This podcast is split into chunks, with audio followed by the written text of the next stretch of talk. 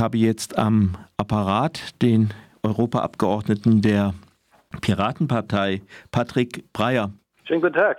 Die deutsche Ampel will ein, e, einen EU-Beschluss, wie es heißt, äh, zustimmen, der eine Sperrklausel von 2% bei den, bei den Europaparlamentswahlen festlegt. Die Piraten waren in Deutschland unter 2%. Was sagen Sie dazu?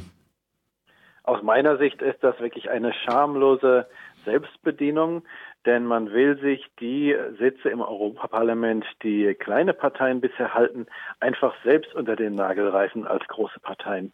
Das Bundesverfassungsgericht hat mehrfach Versuche äh, gekippt, eine Sperrklausel zur Europawahl einzuführen, weil es gesagt hat, das ist nicht gerechtfertigt. Es gibt diese Zersplitterung äh, nicht. Es gibt auch gar keine festen Regierungskoalitionen auf EU-Ebene.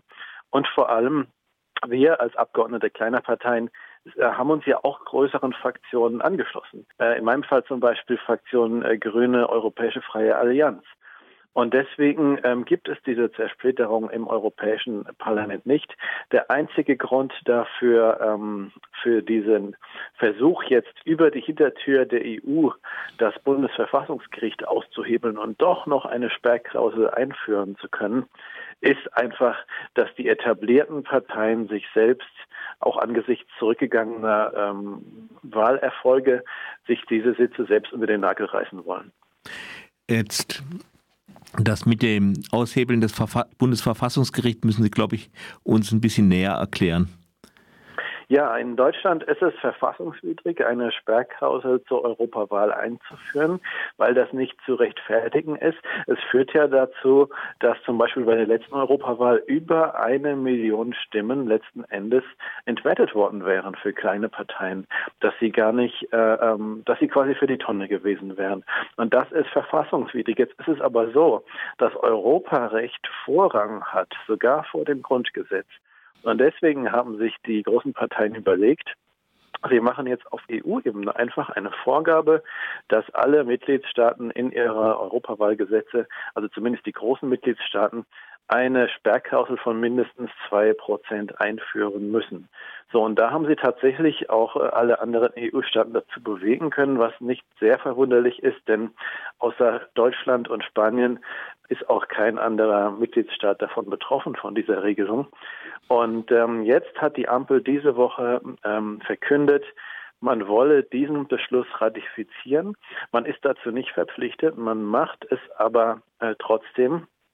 Und ähm, das äh, bedeutet, dass Karlsruhe, dass das Bundesverfassungsgericht über den Umweg der EU ausgehebelt wird und Deutschland quasi EU-rechtlich gezwungen wird und das Grundgesetz dann einfach ähm, nicht mehr gilt, weil Europarecht Vorrang hat. Äh, die Regierung lässt sich zwingen. Äh, was, was machen Sie jetzt dagegen?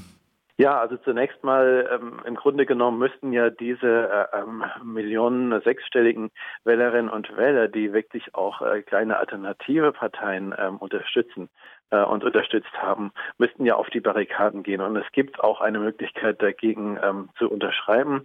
Äh, der Verein Mehr Demokratie e.V. hat auch eine Petition aufgesetzt gegen äh, Sperrklauseln zur Europawahl. Das heißt, man kann äh, protestieren, man kann bei den Ampelparteien äh, protestieren. Es ist jetzt erstmal nur der politische Beschluss gefallen, aber umgesetzt ist das noch nicht. Das müssen auch über den Bundesrat, müssen auch zwei Drittel der Bundesländer zustimmen.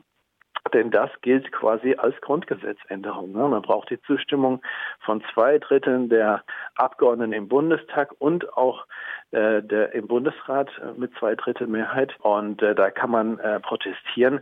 Wenn das tatsächlich äh, kommen und durchgesetzt äh, werden sollte, dann prüfen wir alle rechtlichen Optionen.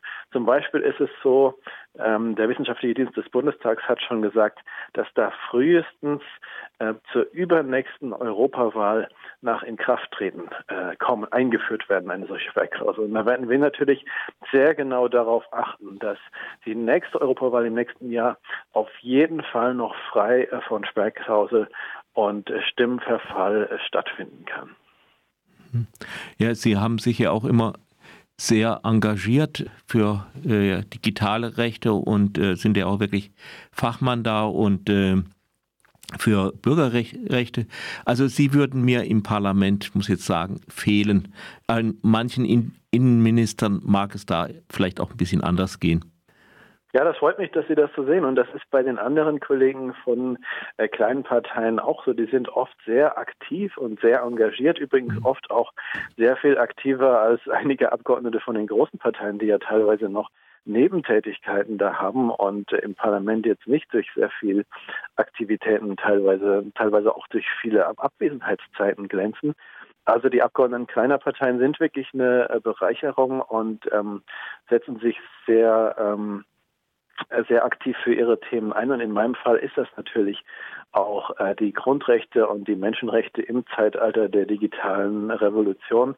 Wir kämpfen hier zum Beispiel gegen ähm, biometrische Massenüberwachung, Gesichtserkennung oder gegen die äh, Chatkontrolle oder für die ähm, Selbstbestimmung der Patientinnen und Patienten bei dem geplanten EU-Gesundheitsdatenraum. Und das würde auf jeden Fall fehlen und viel weniger politische Vielfalt bedeuten, äh, wenn es dann plötzlich nur noch, wie im Deutschen Bundestag auch, äh, vielleicht sechs Parteien ähm, im Europäischen Parlament vertreten werden. Im Moment sind es deutlich mehr und das ist gut so für eine Demokratie.